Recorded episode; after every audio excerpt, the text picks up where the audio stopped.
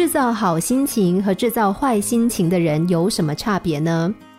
拿两个家里跟公司上班可以很靠近的人来说，一个制造坏心情的人会想：“哎呦，成年累月都只是在一个小圈子里转，真的是单调死了。”一个制造好心情的人会认为：“真幸运，我九点上班，八点半起床都还来得及。”那如果是两个要花费很多时间在上班行程的人，一个制造坏心情的人会认为这么远，我等于比别人每天多上两小时的班呢；而一个制造好心情的人会认为，我上下班这段路正好实现了我的早晚运动。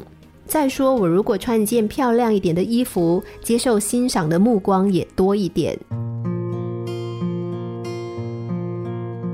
生活在都市的人，因为生活方式的多种多样，生活节奏日益加快，所以对欲望的追求越来越多的占据了我们的身心，而成为生活当中很难割舍、很难承受的负担。一个制造好心情的人，他可能退一步想，可能寻香找甜，也可能跳到局外，他可能创设好景，本来一辈子的痛苦，他只痛苦了半辈子。